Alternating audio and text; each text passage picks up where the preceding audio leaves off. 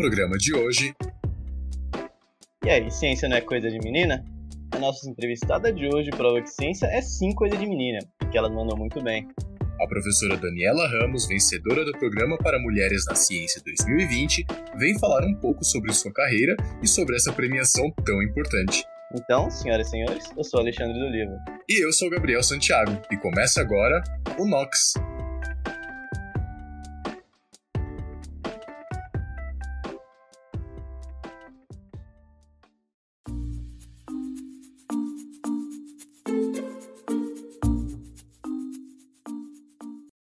Nossa entrevistada da semana é uma pesquisadora única e muito importante para a ciência brasileira.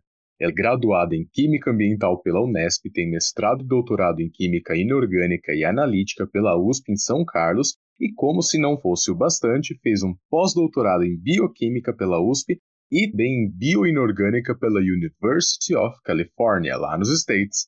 Além desse brilhante currículo, atualmente ela é professora doutora do Departamento de Bioquímica da USP, no Instituto de Química aqui de ISP. Sua área principal de atuação é a de bioinorgânica. Esse ano ela foi uma das sete vencedoras do Programa para Mulheres na Ciência 2020, promovido pela L'Oréal Brasil, em parceria com a Unesco no Brasil e a Academia Brasileira de Ciências, a ABC. Senhoras e senhores, com vocês a professora Daniela Ramos. Bem-vinda, professora.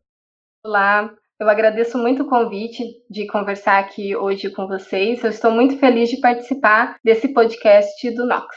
É um imenso prazer recebê-la. Muito obrigado por ter aceitado o nosso convite.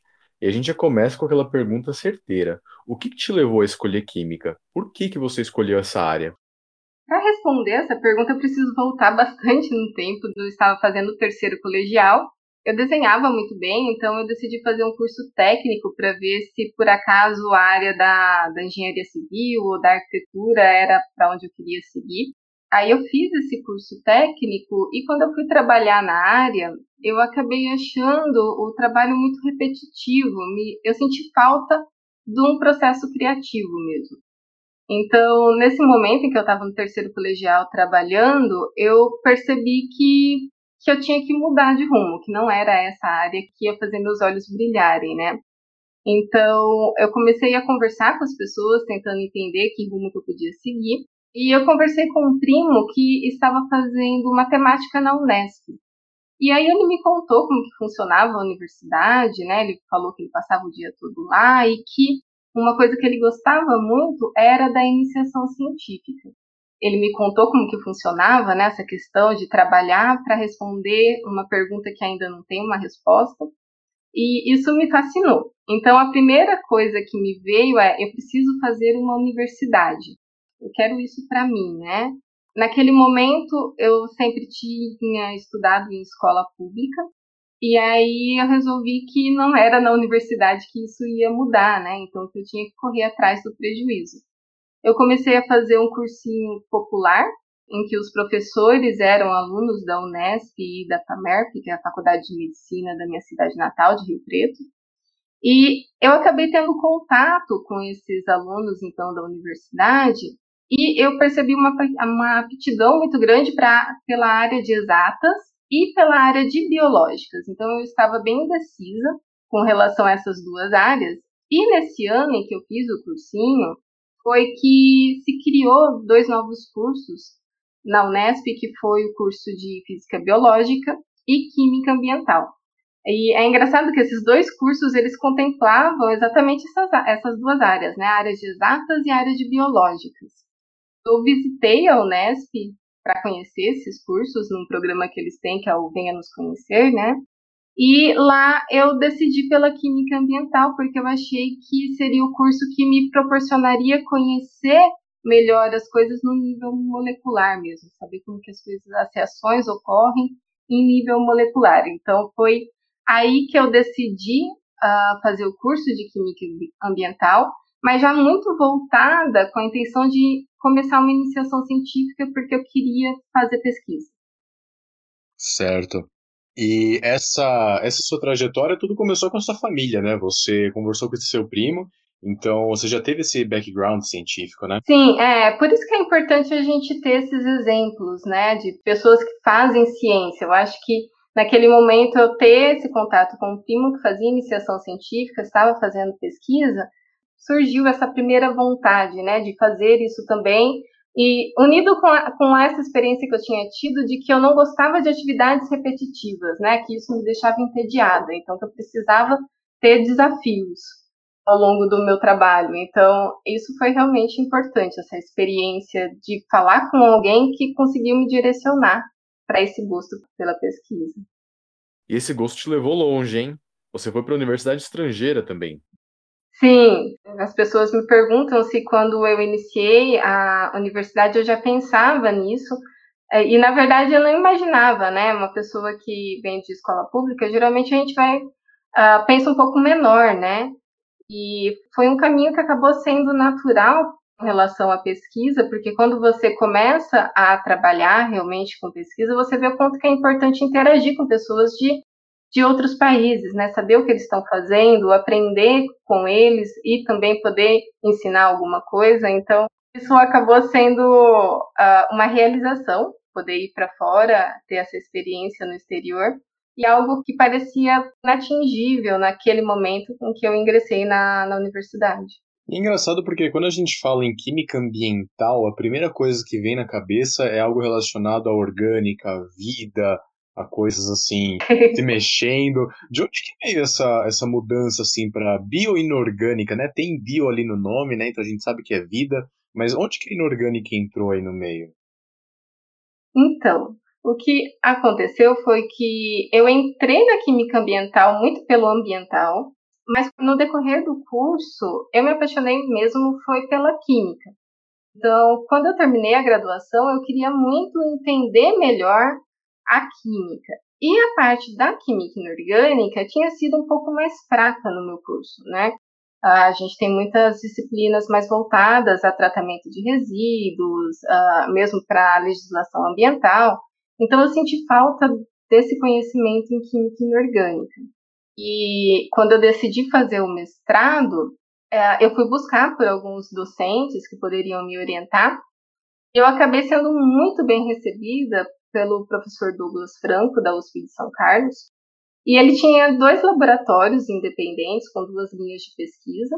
Uma delas era a química de aguardente e a outra era química de coordenação dos compostos uh, de rutênio, que era exatamente a química inorgânica, né? Aí eu decidi ir para essa linha com a intenção mesmo de aprender como que a gente poderia criar novas moléculas, fazer síntese. Eu estava bastante interessada na parte inorgânica mesmo, né, nesse momento do mestrado.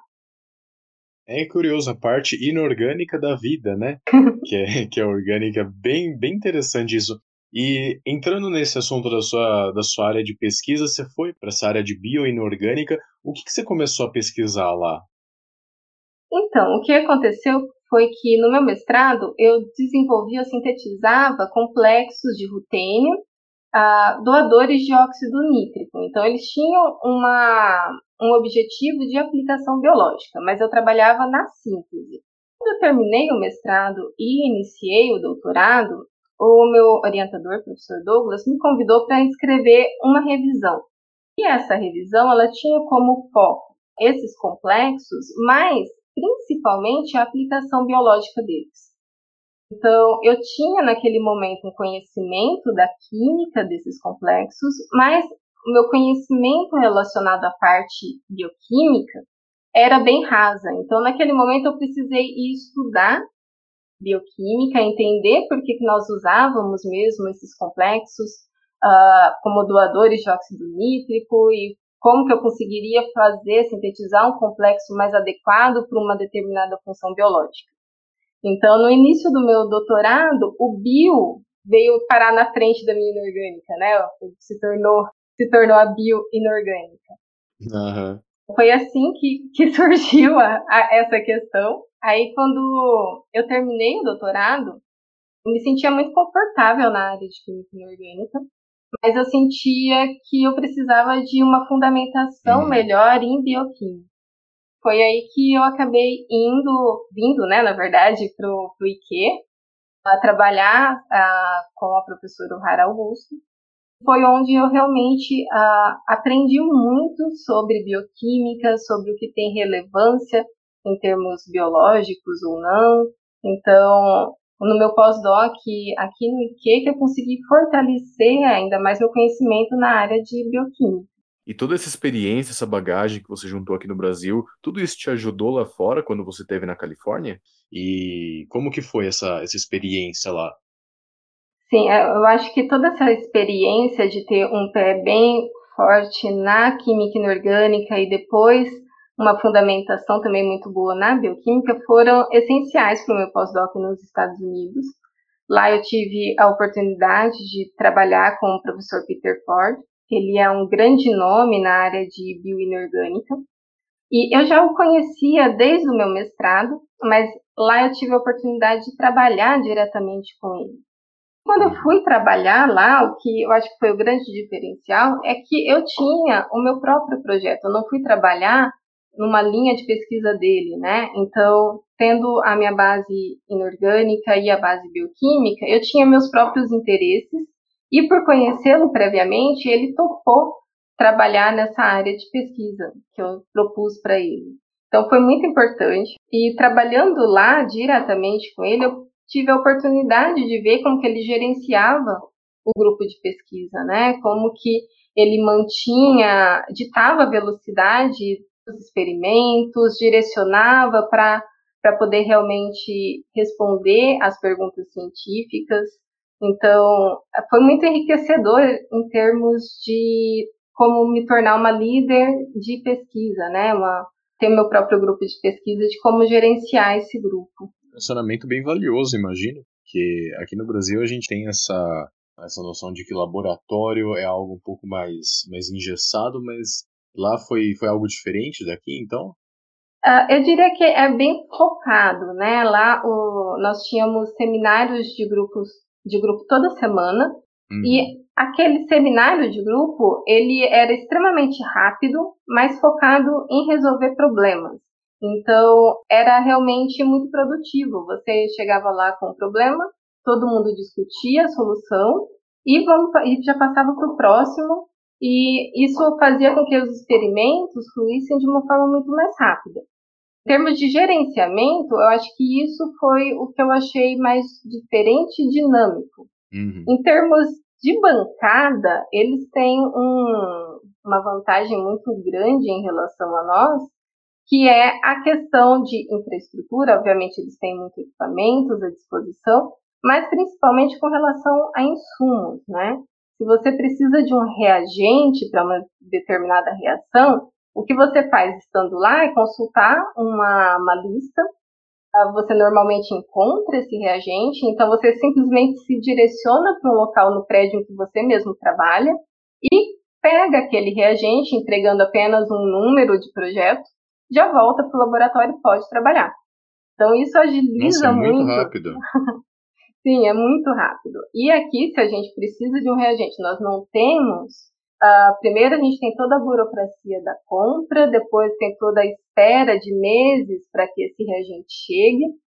E depois que você usa, né, já tem o reagente, você tem toda uma burocracia de prestação de contas, né? Uhum. Então, uh, isso faz com que a nosso, nossa produtividade seja um pouco mais lenta mesmo, né? Nossa, bem interessante, porque lá imagino que isso deve atrapalhar muito a pesquisa, né? Porque você está fazendo, está desenvolvendo, fazendo uma síntese, e de repente tem que parar porque está faltando sei lá, um catalisador ou então mesmo um, um reagente, de fato, e ter que esperar meses para conseguir? Sim, é, aqui nós temos que pensar muito bem no que a gente quer fazer para frente, né? E para poder pedir esses reagentes antes de você ficar realmente engessado nos seus experimentos. Essa é uma questão bastante que dificulta muito a velocidade com que a gente produz ciência no país. Imagino, realmente deve ser uma desvantagem muito grande para nós e uma grande vantagem para eles, né?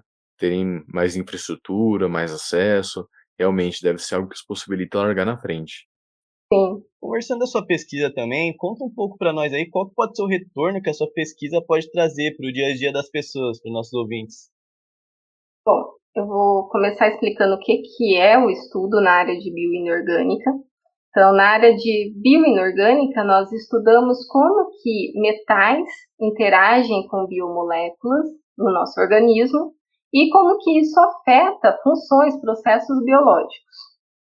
Então, com, com isso, com esse tipo de estudo, a gente já tem aplicações hoje no nosso dia a dia, né? Então, por exemplo, para o controle da pressão sanguínea, nós temos um fármaco que é o nifruciato, que ele é, ele é da área de bioinorgânica, ele é um complexo de ferro que carrega óxido nítrico, e nós utilizamos ele, então, já no dia a dia com aplicação clínica.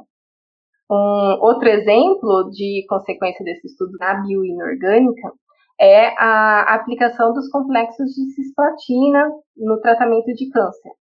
Então, assim, nós estudamos essa interação entre centros metálicos e biomoléculas para conhecer os processos biológicos, porque a partir disso a gente consegue interferir nesse processo e produzir, por exemplo, moléculas que podem ser utilizadas como fármacos. Nossa! E essas moléculas todas têm é, esses metais. Então, essa, nos exemplos que eu citei para você, né, o nitroprusiato é um complexo de ferro uhum. e a cisplatina é um complexo de platina, né? Nossa, show. E, e no caso da, da cisplatina, a gente tem aplicações até para o tratamento do câncer, é isso? Isso, isso mesmo.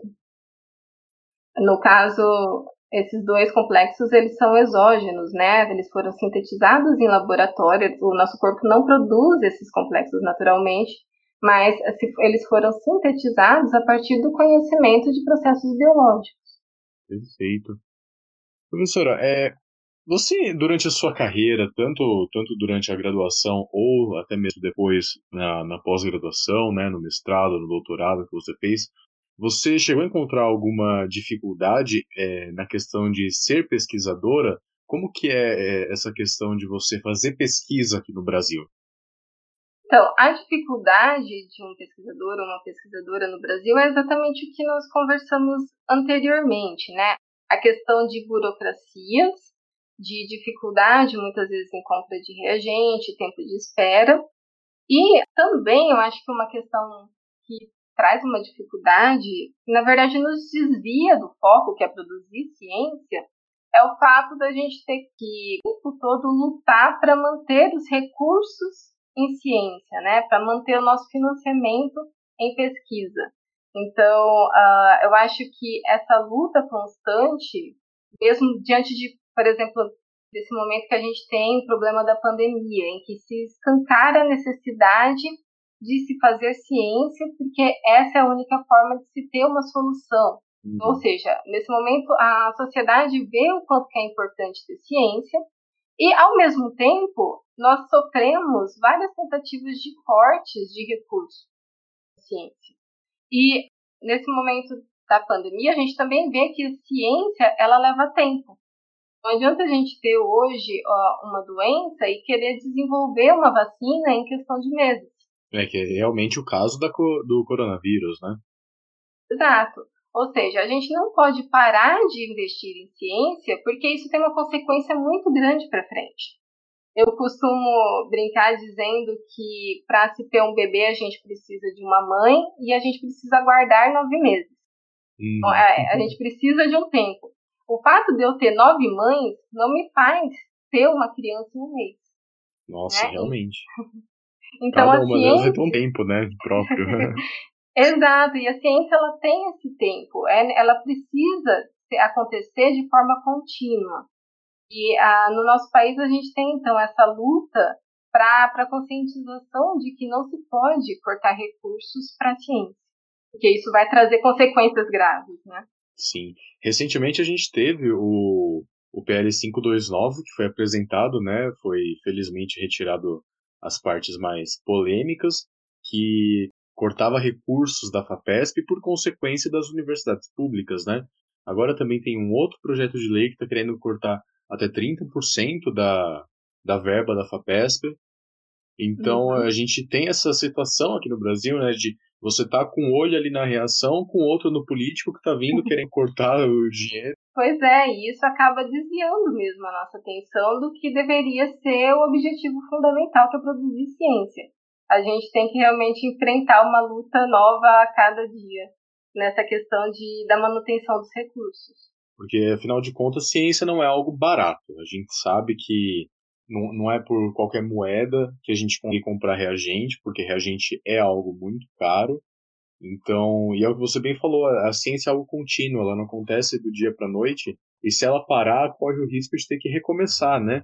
E, e uma coisa importante, Gabriel, é que ciência é cara, mas ela, ela traz, ela é um investimento mesmo assim, porque ela traz um valor muito maior de retorno.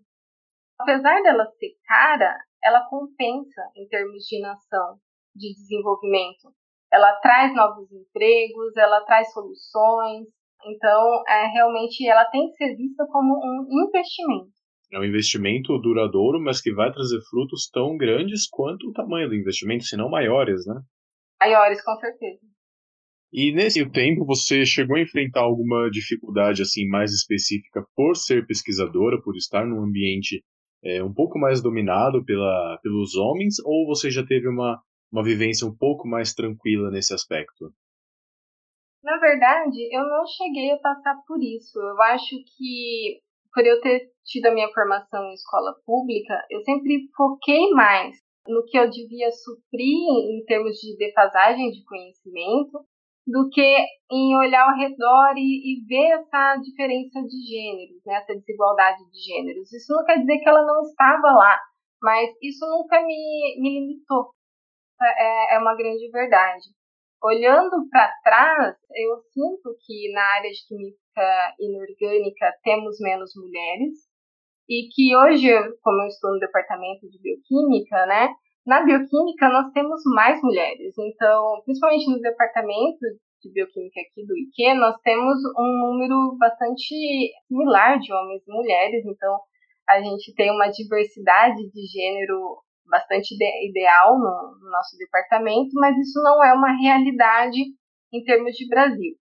Mas focando na sua pergunta, essa desigualdade, na verdade, nunca me limitou, nunca foi algo que me questionou ou me fez pensar se eu podia estar ali ou não. E mesmo no meio dessas desigualdades, de todos esses percalços, durante a sua carreira como pesquisadora, você chegou a receber agora um prêmio, né? Um prêmio que por Deus, é muito grande. Então, eu queria saber como que foi para você saber que você foi uma das vencedoras do Prêmio Mulheres nas Ciências de 2020. Olha, foi, foi muita emoção. É algo que a gente normalmente se candidata, mas às vezes a gente não pensa que realmente pode ser você, né? Principalmente porque é um prêmio muito concorrido, tinha projetos muito bons, pesquisadoras maravilhosas, então é um sentimento de honra muito grande receber essa premiação e também de é, eu me sinto muito incentivada com ele, né, com esse prêmio, porque eu sei que eu estou apenas no começo da carreira e isso me dá uma vontade muito maior de produzir mais, de mostrar meu trabalho para o público geral, que também o prêmio tem essa esse objetivo, né, de mostrar para a sociedade uhum. como um todo que as mulheres podem ser cientistas, elas produzem ciência e ciência de qualidade, né? Então, quando a gente começa a fazer essa divulgação, a gente vê o quanto que isso traz um retorno realmente, em termos de aquela criança que está lá na escola em que eu estudei também, ou numa escola pública, se identifica comigo e passa a pensar, né, a ter que ela também pode ser uma cientista no futuro. É, acaba sendo um incentivo não só para você, mas também para outras mulheres, Sim. outras meninas que querem seguir nessa nesse ramo, né? Elas, elas, você acaba se tornando um exemplo. Elas te olham e falam: Nossa, eu quero chegar onde a Daniela chegou. Sim, é, esse, esse é um dos objetivos do programa e é muito bacana mesmo. A gente realmente consegue receber esse retorno já da, das pessoas que leem as reportagens, assistem os vídeos. Então, e a gente vê que a sociedade ela é carente disso, né? Principalmente em termos de representação feminina. Então, eu acho que isso é muito bacana de poder trazer para as meninas que elas também podem fazer pesquisa, ser uma cientista no futuro. A gente sabe também que não é a primeira vez que você é premiada. E a gente estava dando uma olhada no seu last e constou que você também recebeu o prêmio Young Investigator Awards da Society for Free Radical Biology and Medicine, em 2015. Fala um pouco desse prêmio para o nosso ouvinte, qual é a importância dele para você e para a sua carreira. Bom, esse prêmio ele foi especial para mim porque eu o recebi após trabalhar apenas um ano na área de bioquímica mesmo, então naquele momento eu ainda me sentia um pouco insegura na área de bioquímica. Foi o primeiro congresso na área de radicais livres que eu participei. Uhum. Eu fiz uma apresentação em pôster e essa apresentação do pôster ela foi muito agitada, muitas pessoas passaram por lá, eu conversei com muita gente e eu até havia me esquecido que eu havia me candidatado para o prêmio mesmo. Então foi uma surpresa quando eu soube que eu tinha sido uma das vencedoras. E uh, ele, esse prêmio acabou me trazendo mais segurança, né, mais firmeza para trabalhar na área de bioquímica. Então ele me incentivou e me trouxe essa questão da segurança, de que eu estava fazendo a ciência nessa área de uma forma que uh, mostrava qualidade de fato. E todo prêmio acaba sendo um incentivo assim fantástico, né? Imagina você ser reconhecida pelo que você faz, pelo que você gosta de fazer. Sim, é sempre muito gostoso, né? Se você vê que esses dois prêmios têm uma diferença de tempo de cinco anos, então esse incentivo ele dura realmente, faz você te direciona para mostra a direção correta para seguir, né? Te mostra que você está no caminho certo. Professora, de forma mais simplificada, como você pode explicar qual que é o foco da sua pesquisa dentro da área de bioinorgânica? Ah, no nosso grupo de pesquisa, nós tentamos entender as reações que ocorrem entre centros de ferro e uma molécula chamada óxido nítrico. Essa molécula, o óxido nítrico, é um radical livre e ele é produzido naturalmente pelo nosso organismo.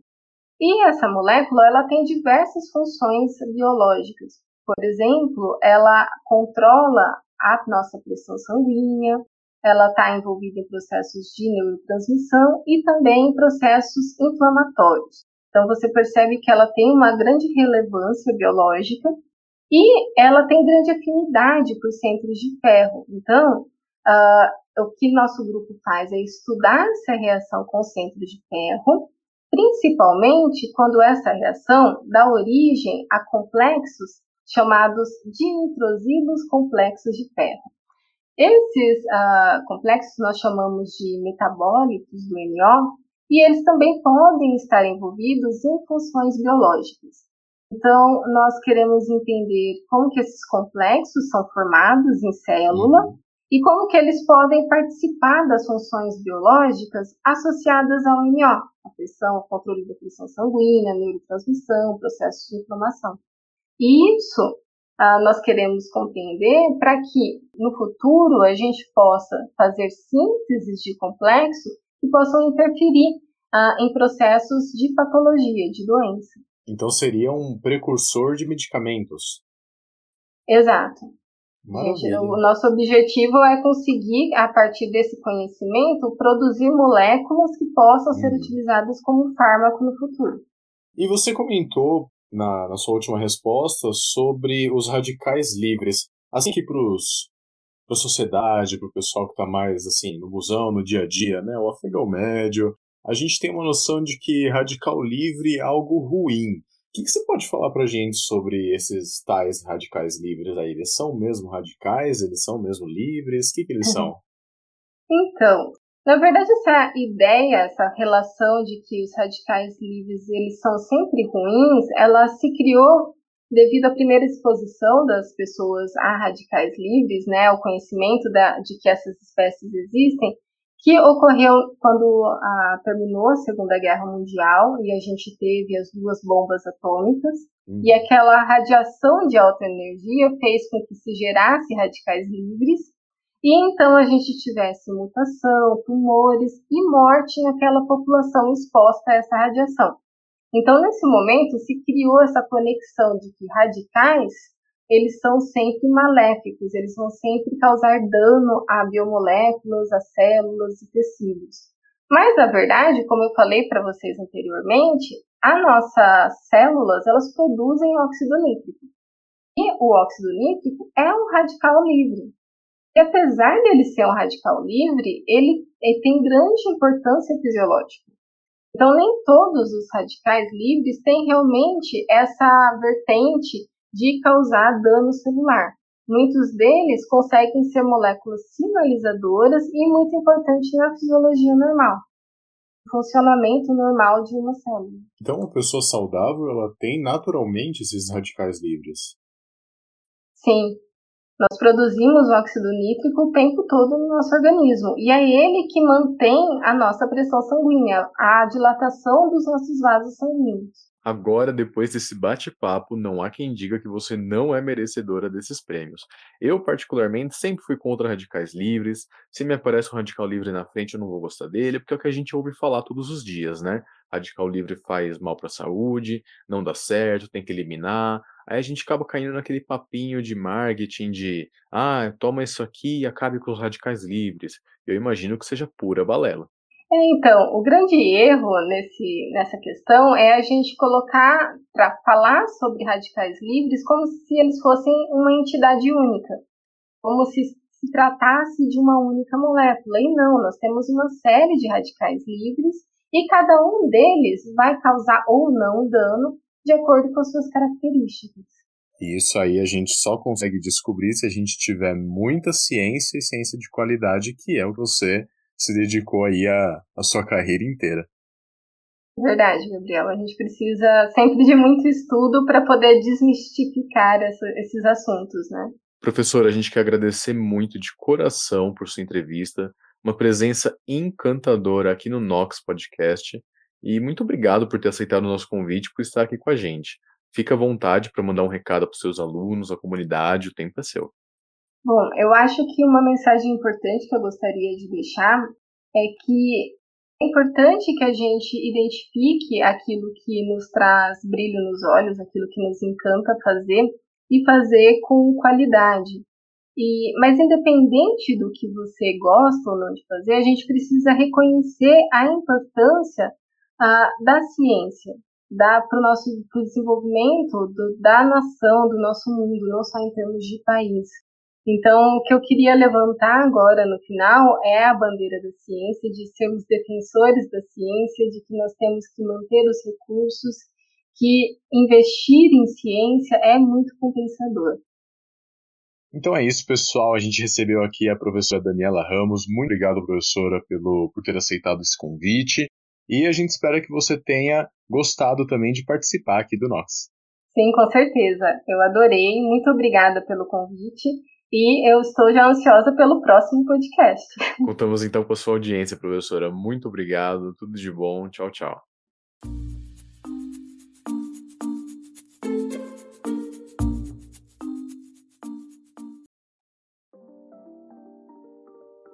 Siga a gente no Facebook, Twitter e Instagram, arroba Nox Podcast. E fique por dentro dos próximos episódios. Eu sou Alexandre Dolivo. E eu, Gabriel Santiago, e vemos vocês no próximo episódio. Tchau! Locução: Alexandre Dolivo e Gabriel Santiago. Redação: Ana Amaral, Andressa Levi e Felipe de Souza.